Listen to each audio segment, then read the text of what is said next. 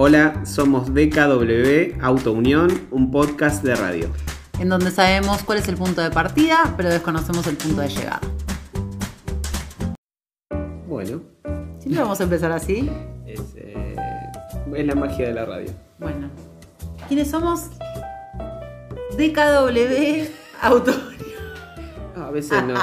Bueno, a veces no sé quién soy, No, yo tampoco. pero no tiene que ver con nada filosófico. Que no, no- que no tiene nada que ver con este programa, básicamente. Eh, son las vers- ¿Qué versión eh, toca? Está la- bueno, no importa. No es- ¿Qué versión toca? ¿Está bien? No, no, sí. De vos mismo decís vos. Sí, sí, de mí Ah, mismo, sí, sí, sí. Uno tiene muchas versiones de ti mismo. ¿no? Que no se confunda con, con esta película, me sale eh, la de James McAvoy. ¿Cómo se llama?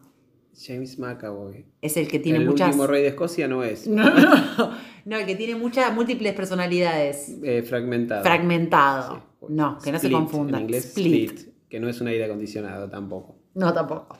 Pero no vamos a confundirlo con eso. Capítulo número Dos. 2. Hoy de qué vamos a hablar. Eh, en el año 1989. A mí me gusta porque esto empieza así y no puede terminar mal. bueno, Argentina, 1989. Yo tenía 11 años. Iba al Instituto San José de Tigre, ahí a escasas cuadras del puerto de los frutos. Sí, Eh, y tenía varios compañeros sí, y no recuerdo en qué momento de, de ese año. Yo estaba en sexto grado. sí. eh, ni, ni siquiera recuerdo en qué clase era. Bueno, pero perfecto. había dos compañeros que estaban hablando de una persona que se llamaba Ringo Starr. Sí. Bien, yo no sabía quién era Ringo Starr. Porque bueno, el contexto familiar hizo que nosotros dispusiésemos eh, de un tocadisco en el cual en algún momento se escuchaban eh, cuentos de- para niños en disco de vinilo. Mira. eh, y en algún momento alguna canción de el disco de Stevie Wonder para la película. No era. ese. No, Perdón. no, no era ese. Además no es de Stevie una Wonder. chica al rojo vivo. Ah, eh, y alguna que otra cosa más. No se escuchaba música en casa. no se escuchaba música en casa. ¿Era más radioteatro esto que decías antes? No. Eh, lo de los cuentos Sí. eran cuentos para niños grabados Pero en, grabados. en audio, pero en, disco. En el, en el siglo XX había una cosa que era un disco que en donde se grababa el, el audio. No, no, no era todo digital. No era todo digital. No bueno, ahora existe YouTube. Bueno, no importa. No Ahora están de moda de vuelta los vinilos. Igual ahora no Sí, que te acuerdo. sale una fortuna. Una Exactamente. cara. En ese Bien. momento era bastante común. Había un montón de discos en casa. eh, gran parte de la colección era de mi abuela. Eh, y entre todos esos discos había eh, algunos discos que eran de mi madre. Y uno de ellos era el disco doble azul conocido de los Beatles, que era Ah. un recopilatorio de eh, singles. Que eran los grandes éxitos, digamos. Eh, no, no, técnicamente era un recopilatorio de singles que no habían sido editados en un long play, que es un concepto ya del siglo No, ya pasado. la- todo el palabrerío que tiraste, se Sí, te cayó la libreta de discúlpenme, enrolamiento. tengo 43 años Bueno, y viejo. yo miraba Patolandia. Con el Pato No, ya Patolandia, o sea, no, no, ya perdiste a toda la teleaudiencia. Ya los disculpe, le pido disculpas. Pero bueno, Bueno, la cuestión es que había un estaba ese disco y le pedí a mi madre si lo podíamos poner. Y ahí escuché por En primera base, pará, en base en a lo que esta habían dicho. estaban Ah, hablando de una, un- de una banda que se llamaba Los Beatles, Sí. iniciada también, o sea, a partir de Ringo Starr, que encima es que es medio raro, no era ni Lennon ni McCartney, era Ringo No, Starr. claro, eso también es re llamativo. Eh, y yo no estaba como escuchando en el banco de atrás, porque no estaban hablando conmigo encima. No, no, claro. Pero bueno, Uno estaba de ahí de metiche. claro, yo no, no, no había experimentado la música, eh, en- digamos, de esa manera. Entonces, eh, la primera vez que escuché eh, Back in the USSR, justamente, un Sí. tema que, que hemos hablado de la Unión Soviética, en el capítulo anterior, pero bueno, evidentemente mi vida está marcada por Está el marcada, soviético. Sin duda, sin duda. Eh, fue como lo que podríamos denominar eh, minúsculos hechos fundacionales en la vida de las personas. Y de eso es el tema del capítulo. Exactamente. Son todos esos sucesos que de alguna forma eh, nos ¿Cómo? han marcado en mayor o menor medida. A mí me han... eh, este suceso puntual empezó a, a desarrollar un gusto por la música eh, bastante intenso que a veces me lleva a discusiones de pareja.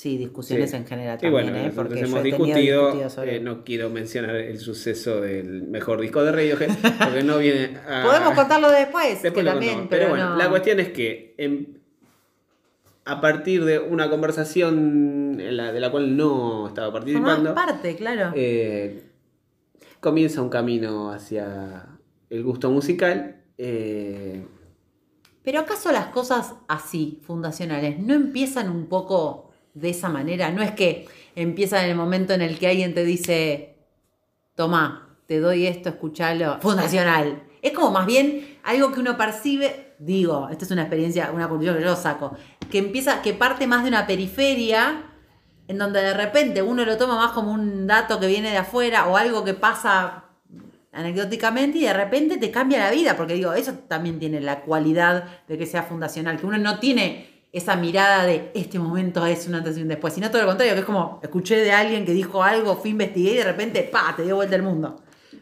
sí, sí, sería... Un poco es mi percepción, digo. No, no, no, no, porque el otro, el- el- de otra manera, no son sucesos fundacionales, sino más bien se pueden asimilar a estructuras formativas.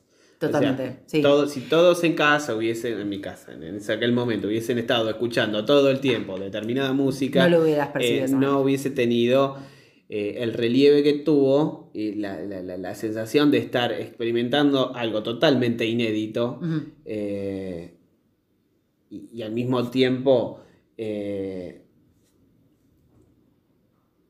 con esa inconsciencia de cómo determinaría después eh, cierto, cierta tendencia hacia lo musical puntualmente en este caso. Después se ha dado con otras eh, con otros sucesos. eh, sí, pero siempre como que hay mucha vinculación con, eh, con el arte.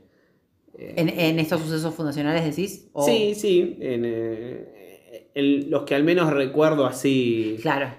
prima facie, como diría facie. algún Es que un poco eh, ahí hay una mirada, por ahí nosotros que estamos eh, como no, bueno, no, yo tengo como un poco más para el lado del arte, pero digo, es un poco, es la mirada inocente, ¿no? Eso es lo que valoro de estos pequeños momentos.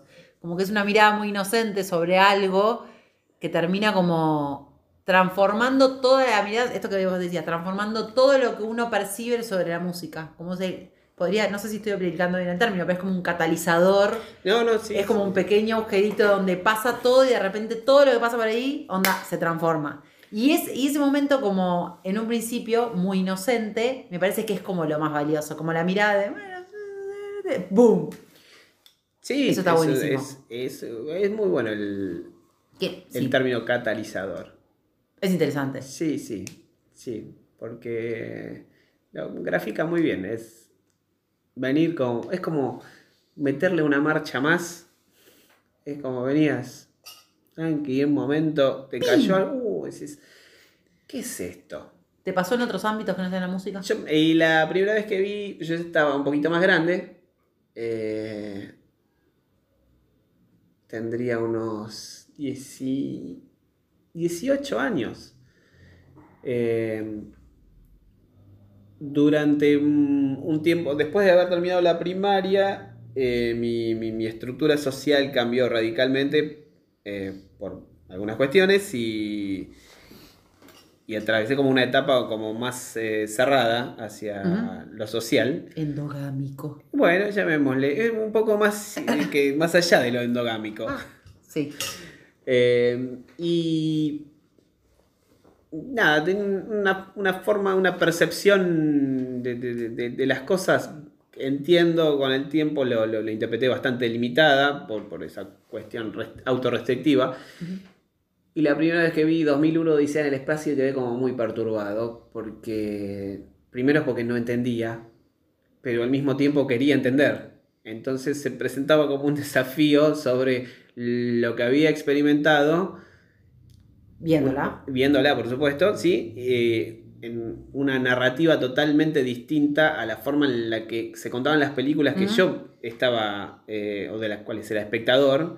Eh, y bueno, es como que se, se presentó como un desafío eh, que necesitaba, era como un, un enigma a resolver. ¿Qué, qué está, ¿qué está pasando acá? Porque no entiendo nada, pero quiero entender y la quiero ver de vuelta. En ese momento eh, disponíamos de videoclubes, quiero decirle, era un- Todo, bueno, yo llegué a- eran establecimientos había cintas de Sí. cintas magnéticas de video que uno rentaba, rentaba o alquilaba. describirlo es peor que decirlo. No tenía la, la disponibilidad que hay ahora, pero bueno.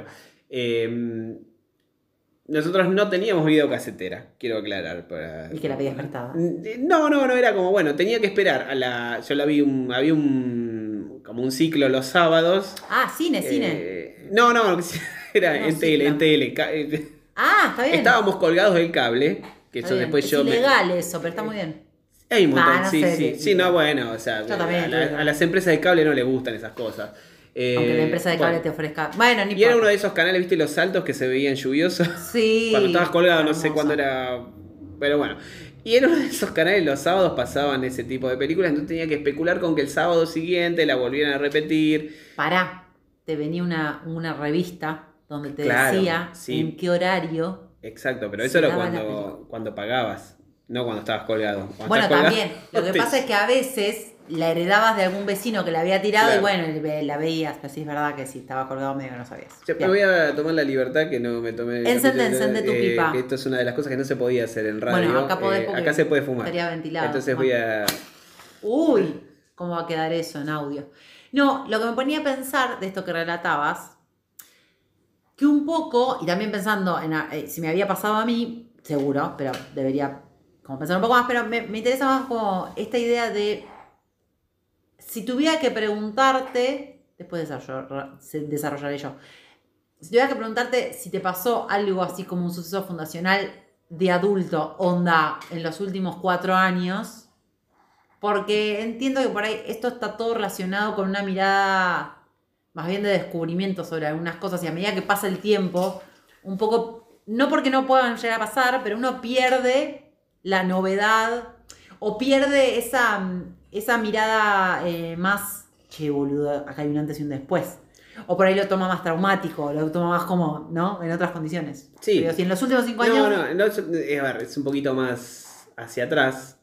eh, pero sí. No, muy atrás, no te vayas muy atrás. No, son, estamos hablando de. Siete años atrás. Está bien, está bien. Está dentro del bien? rango de, Bueno, de yo en, el programa anterior dije que no me gustaba leer. Vos no me crees que a mí no, me gusta creo, leer, pero bueno. Yo no, no, no. no tenía idea que era la secuencia de Fibonacci. Ajá. Ah, cuando fuiste al. Sí, a ver. contame. Entonces, bueno, en un momento eh, de transición de mi vida, entre una- hacia Una cosa y una cosa. una cosa, una cosa, yo me empecé a estudiar eh, de alguna manera fotografía. Sí. Aunque ya sabías, tenías un conocimiento general.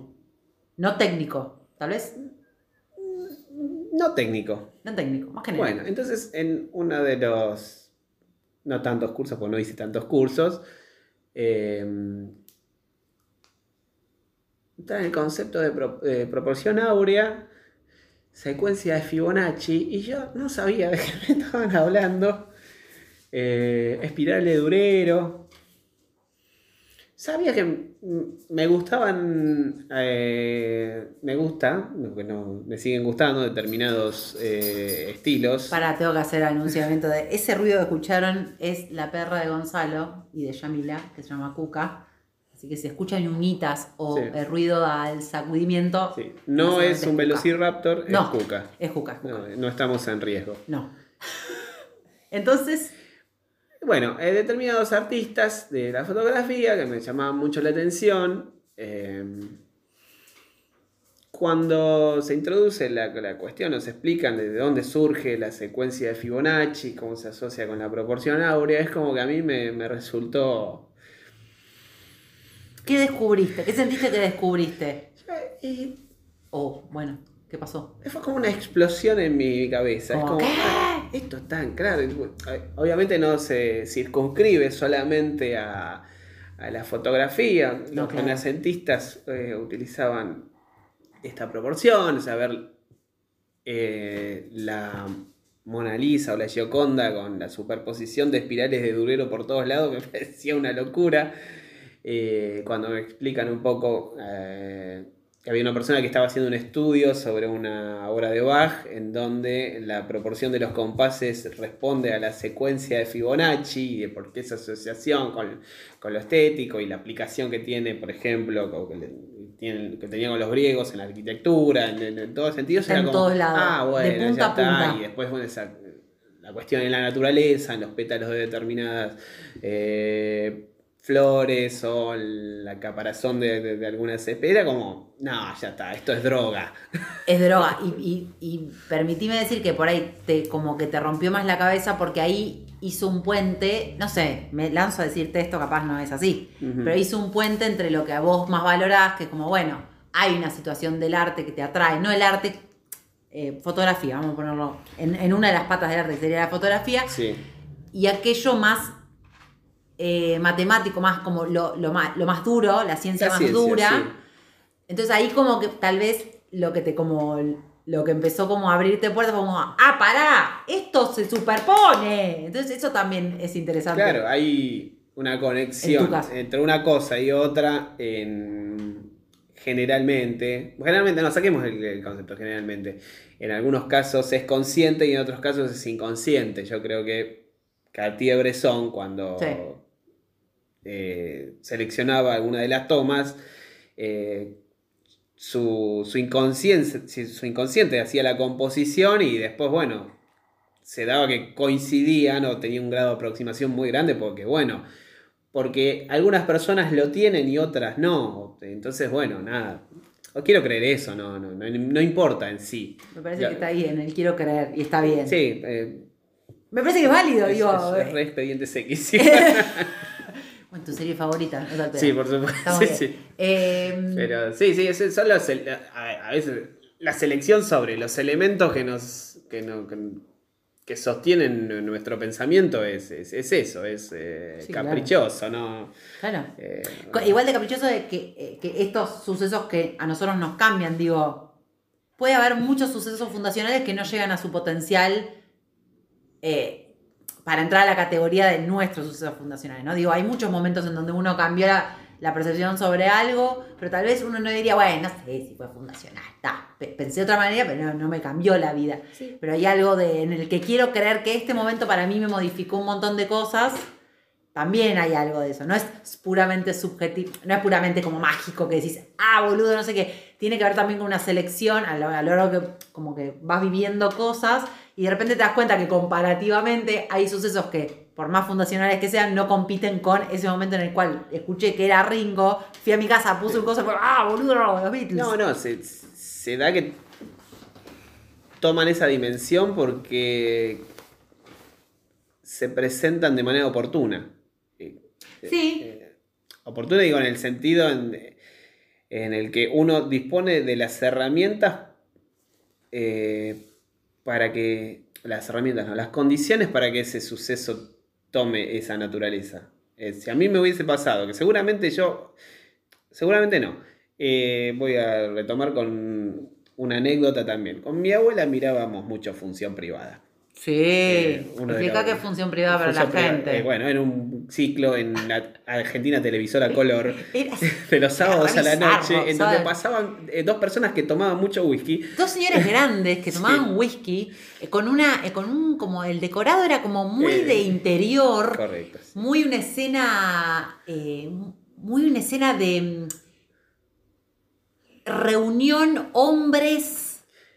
Sí, sí, sí. Quiero decir Sí, la palabra, eh, no, no es, pero es como muy cigar bar, ¿no? Como muy estos clubes de hombres. Yo diría, mm, yo no lo No llevaría ese estatus. Yo digo, es una reunión de hombres eh, tomando whisky. Bueno, boludo. Ojalá que no sea tan malo el whisky.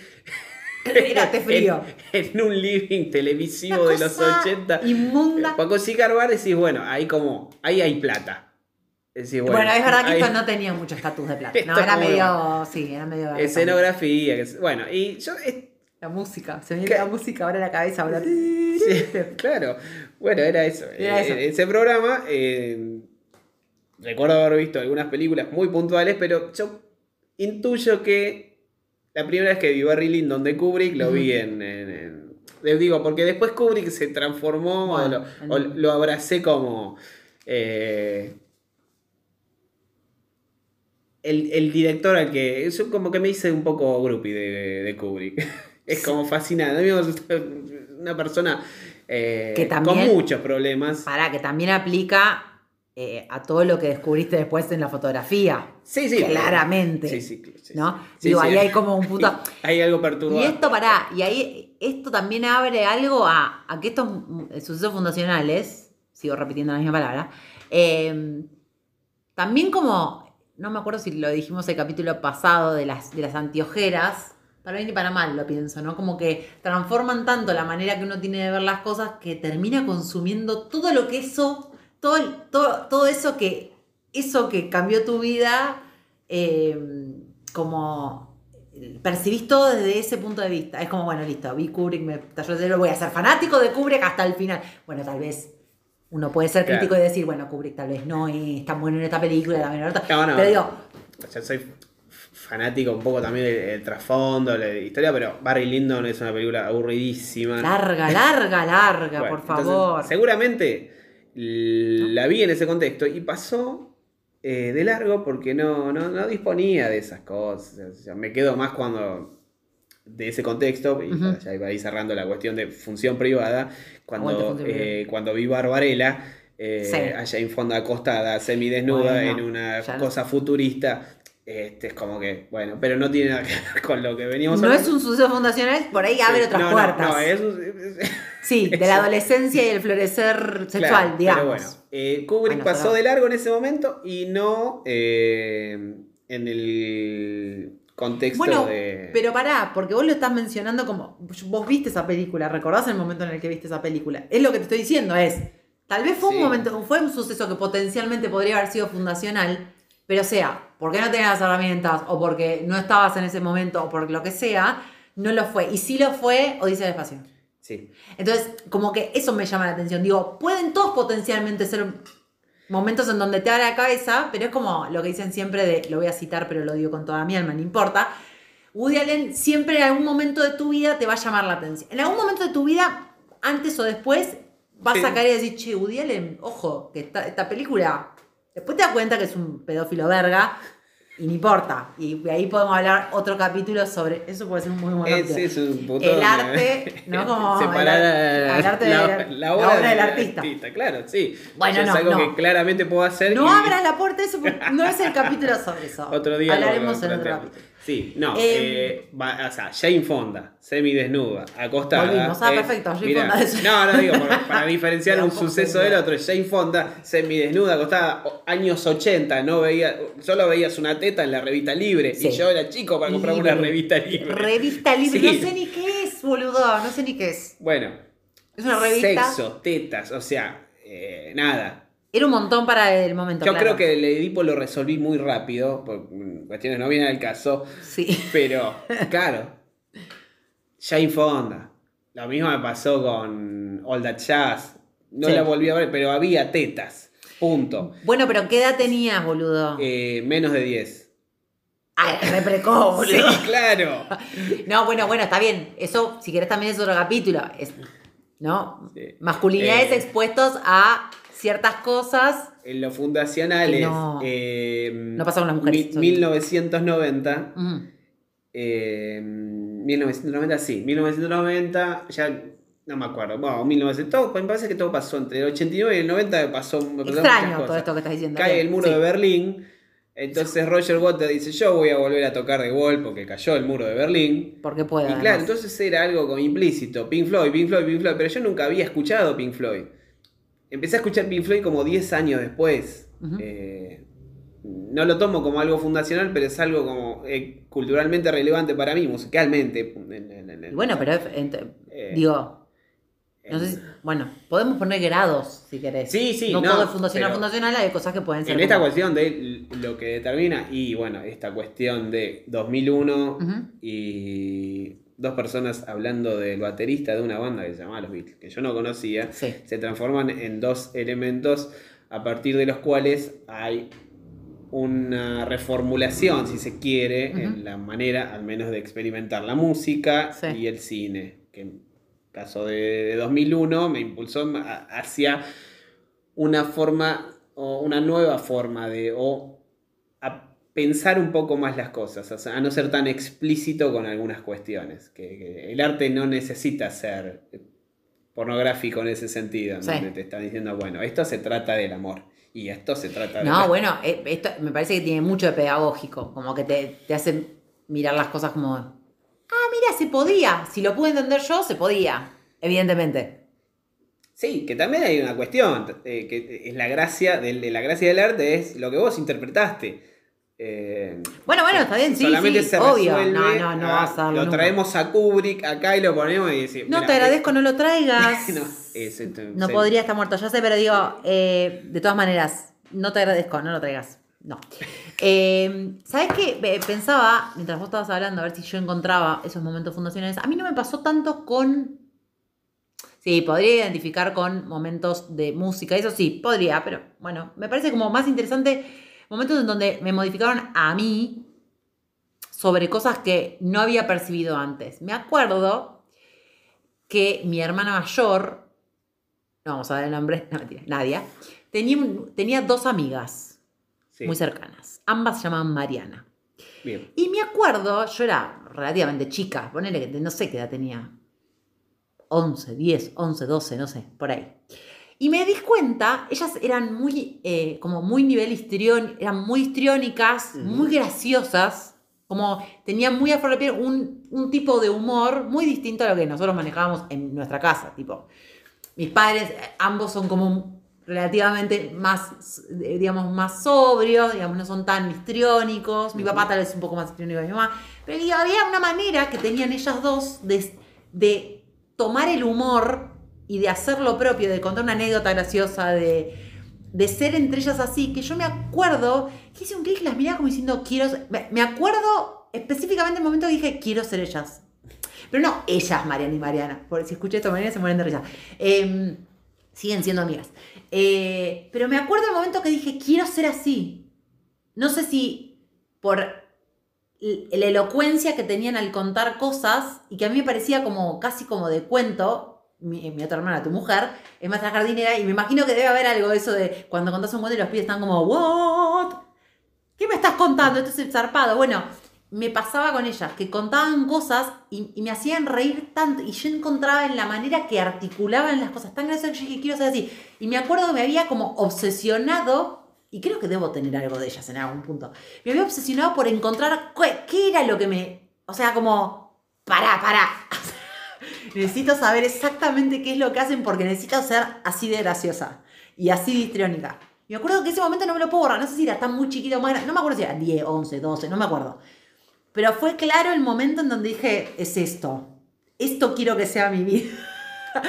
y, no, y no creo que sea como eh, algo como de quiero ser Madonna, ¿me entendés? Sino como que, lo, que me había pasado con un montón de cosas, que quería hacer cualquier cosa que se veía en la tele. Pero en Bueno, ese momento... A todos nos pasa. A todos nos pasa. Sí.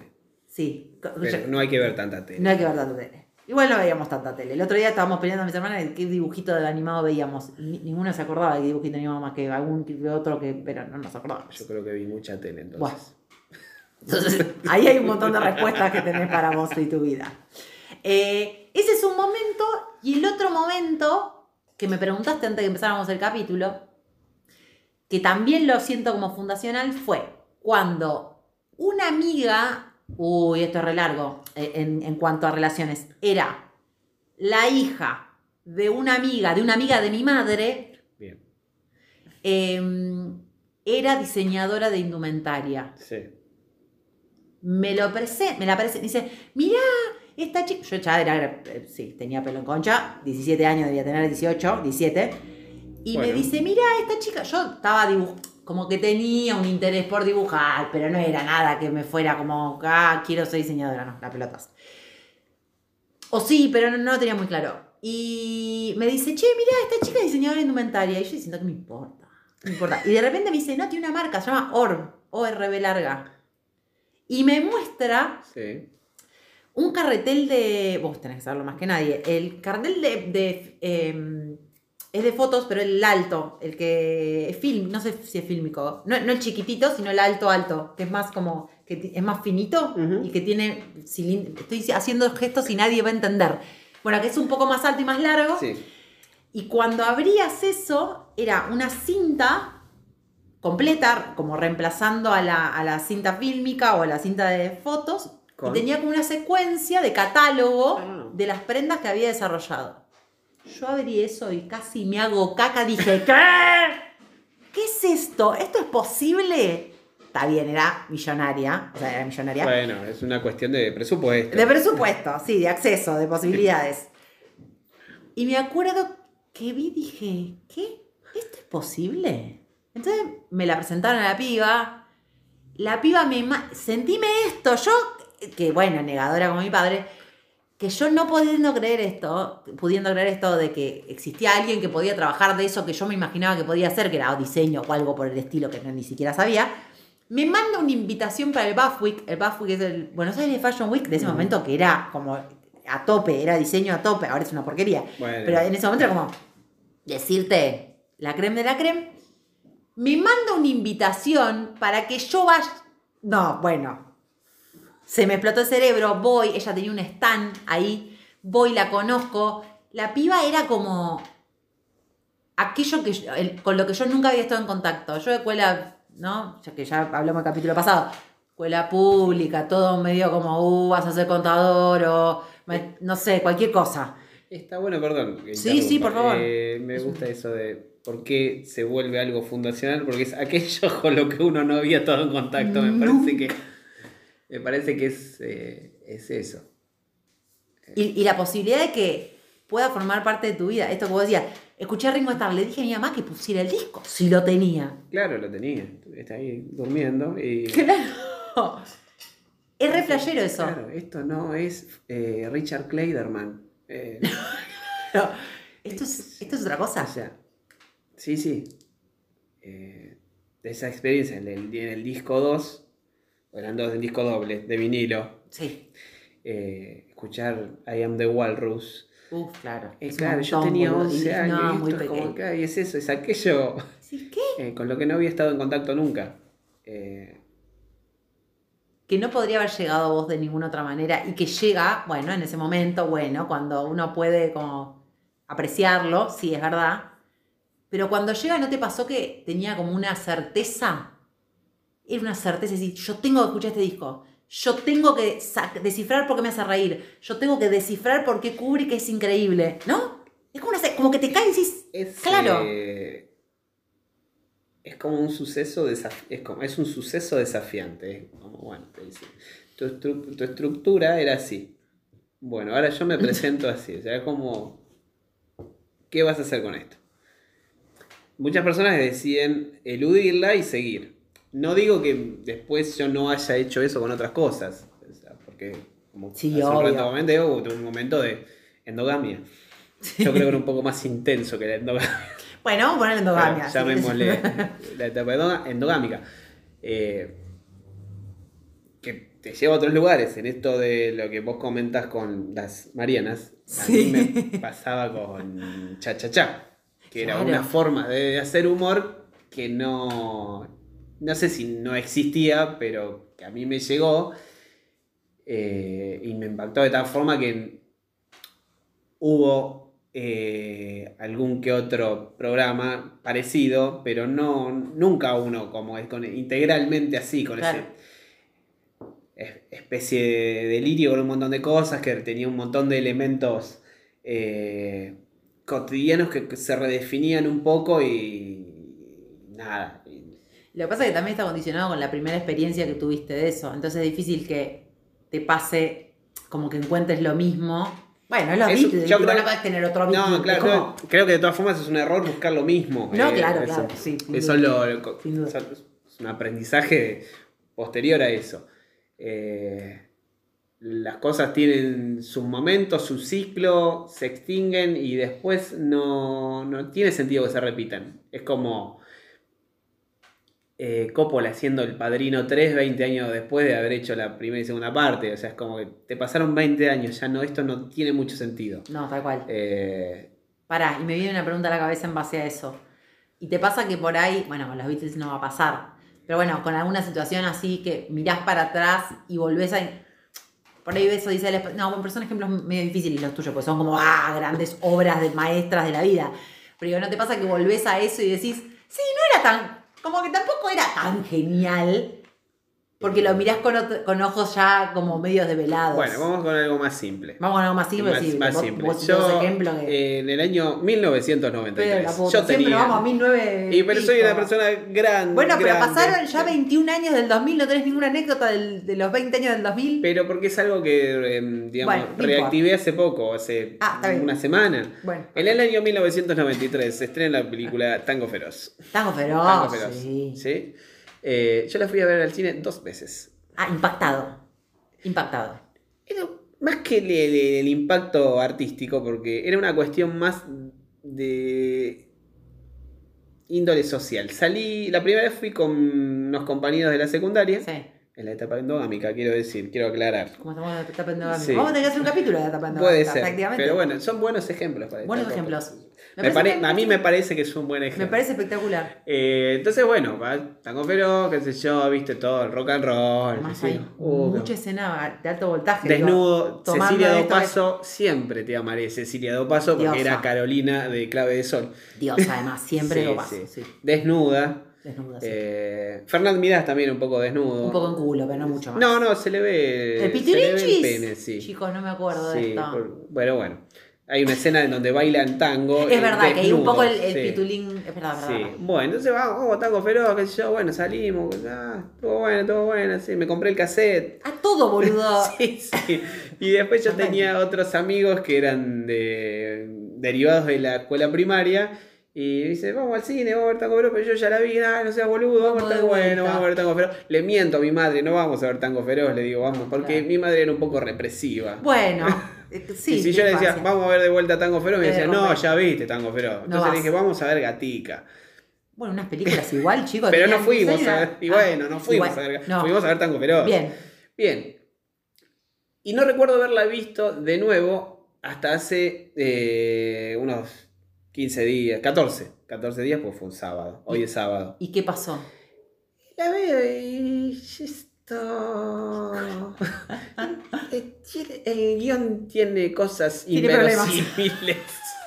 El guion es medio una poroca, ¿qué pasó? El guion es cosas Claro. que acá... Pero pará, me estás omitiendo una información. Sí. En el momento te pareció. Wow, como, que está, masterpiece. está buenísima la película. Claro. o sea, la, No. música, la música está buena igual. eh, Sí, está pero- bien, bueno. Es que era eso un poco el fuerte. que eh, estaban en pero la historia es como que esta no está buena. No. Sí. Me, puntualmente, o sea, el, el primer recuerdo que tengo es porque hace dos semanas experimenté esta sensación. Esta película no, No está, está tan buena. buena. Sí, sí, sí. Y, pero bueno, igual ponele que no haya sido fundacional. Pero es verdad que la distancia de algunas cosas y también haber visto otras, también en el cine argentino, digo, hay como muchos nichos que podemos cubrir. Digo, el cine argentino de hace tan 30, 20, 30, 30, digamos 30. Tre- Redondeemos 30 en 30, años. 28. Bueno. Porque tengo 43. Bueno, el cine de 30 años atrás no es el cine de hoy. No hay casi cine igual nacional. Eh, Hoy, no quiero ser lapidaria.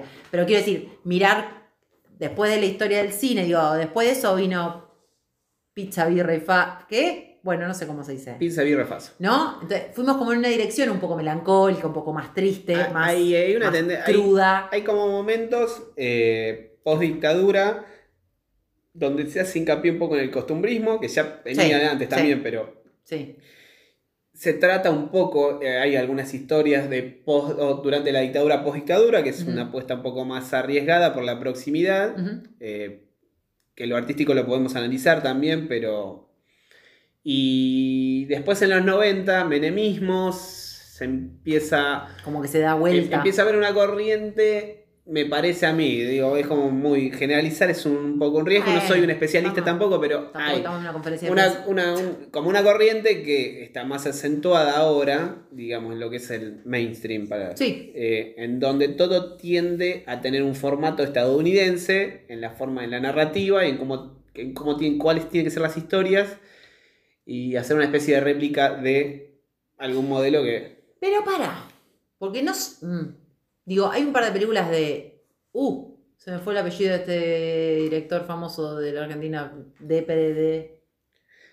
No, Direct- campanela no. No, justamente. Trapero. Tra- bueno, por, ahí-. Traperense. por eso te digo, el mainstream. O sea, trapero se vuelve mainstream después. Tiene. No, bueno, trapero siempre fue. Tiene. Que no tuviera productores caros no quiere decir Bueno. que era mainstream. Sa- Sacaba una película, todo el mundo yendo a ver a Trapero porque Trapero era. ah, Ay, era como le- te- le- Lucrecia, Lucrecia, Lucrecia. Lucrecia Martel. Lu- Bueno. Digo, es mainstream Lucrecia Martel Hacer también, también es indie. ¿Cómo nos fuimos de tema? Bueno, Bueno, es muy es propio la- de la- nuestro. la consigna del programa. La consigna del programa, muy bien. Hay una forma de hacer las cosas que tiende a replicar algo que parece ser la fórmula llave del éxito económico, no Sí. quiere decir que sea artísticamente interesante, con sus excepciones, porque hay algunos arti- artistas, eh, directores que por ahí tienen alguna otra propuesta, pero bueno, después acá hacer cine es muy caro, entonces tenés que, me parece, que la, la apuesta es a que, bueno, ganemos de plata para hacer otra película. Claro, como junta plata para el demás. Me acuerdo de haber visto Moe- Moebius, Ujú. eh, que es una película que fue financiada, desarrollada por la Universidad de, Cine, que es una película de acá que más me gusta, Sí. y está hecha con dos mangos y mangos. tiene una historia que eh, sale de el costumbrismo, de, de- de por ahí un poco la réplica, y contar algo que parece como medio, no es de ciencia ficción, tiene que ver con la, topología, Sí. pero mirá, lo que está contando con dos mangos. Eh, y está muy bien, o sea, son, esas son las cosas que decís, bueno, vamos por acá. Acá es, esa es difícil. eh, pero bueno, volviendo a la Sí, perdón, cuestión, nos fuimos. tango feroz, Tango todo, feroz. es como, bueno, En su bien. momento también, claro, era una, y también era una historia que tenía eh, una carga verídica, lo cual la hacía un poco también atractiva en esos términos. No sé si la historia era, guau, qué bárbaro No, para hacer cine, pero el hecho de que lo hiciera verídico es como, wow, boludo, re fuerte. Sí, pero, Pero era una poronga el libreto igual. y es inconsistente. Sí, además visto hoy, alejándonos un poquitito, sí, es verdad.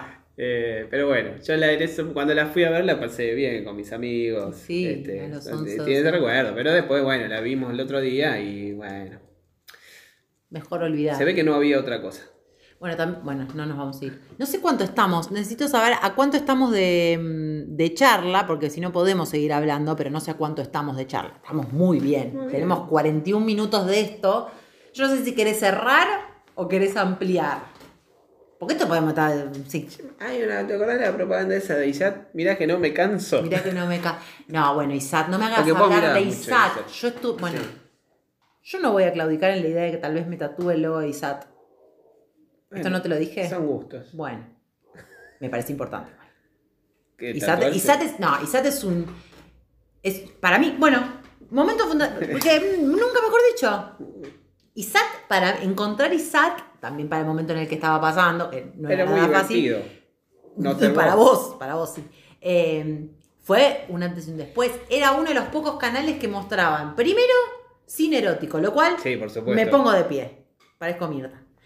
Y dos, que tenía películas que eran más... No, bueno, no es más clase B, pero digamos que eran más internacionales. Y cuando digo internacionales no digo solamente Estados Unidos, sino como había películas francesas, zarazas, que eran un poco un faso, que eran medio como... Claro, Bueno, una locura. Son gustos. Pero me parecía que era como la posta. Tenían como una manera de contar en el cable, lo que era el cable en ese momento también, que era Sony, Entertainment Television, que eran todas series mainstream, como así como de, de chiste, risa, chiste, risa.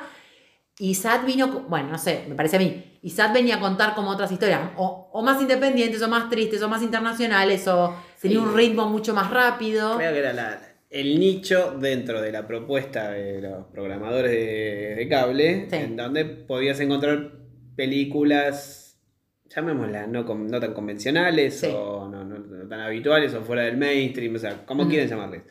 O sea, no ibas a ver Disney en ISAP, No, probablemente pudieras ver las Von Trier. Bueno, muchas de las películas que vi, que, que de hecho en su momento fue medio snob, como que en un momento era como, bueno, Leila, ¿qué te haces viendo la película escandinava de una persona que se cuelga? O sea, ya era una locura. Pero yo creo que sí fue un momento fundacional de entender el, el- el, eh, sí, el cine, eh, todo lo que tenía que ver con lo audio- audiovisual. Yo no tenía otro contacto que no fuera ese. Porque no era como en otros tiempos en donde ibas al cine a ver una película independiente, la, la, la, no tenía yo acceso a eso más que por estos medios. No es que yo tenía un amigo que era un experto en cine y me llevaba a ver la película. Ni en pedo, y en San Martín era una piba más de cualquiera. No, a mí yo tampoco, eh, nosotros nosotros, digamos, en, en un grupo social que teníamos, había dos o tres personas que mirábamos muchas películas de, de toda clase. Sí. no discriminábamos.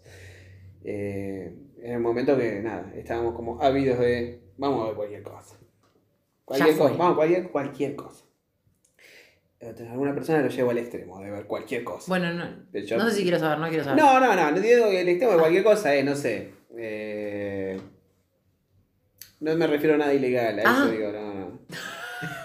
Me imaginé cualquiera. No, está bien, no importa. No, no sé. Bueno, cosa- Me acuerdo una vez llegamos a ver una película sobre controladores de vuelo. Ah, cualquier cosa, en serio. Sí, sí, Una- cualquier una cosa. porquería. Ese cualquier Una cosa. porquería, bien. No, también mirábamos, o sea, el- el- Bueno, yo y. Sad recuerdo una. Este. Sí. Bueno, ese ruido es una llamada, chicos. ¿cómo se No, tampoco Bueno, nos vamos a Son cosas que pasan. Sí. Eh, hubo una, una, una noche en donde en ISAT, que en a determinado horario pasaban películas, ¿cómo decirlo? Soft porn. Soft porn. Hermosas. La misma película en ISAT. Hermosas. Y en The Filmson, que era el, el otro, Film- el nicho para los que estábamos solos. eh, Es que con- pertenecían a la misma empresa, me parece. Claro, los la misma película, La misma. no en simu- o sea, no exactamente con una, no sincronizadas, pero la misma película en los dos canales. Qué hermoso. Bueno, nada, ese daban esas cosas. Mirábamos muchas películas, mirábamos, eh, por supuesto, Kubrick, eh, mucho Dogma 94.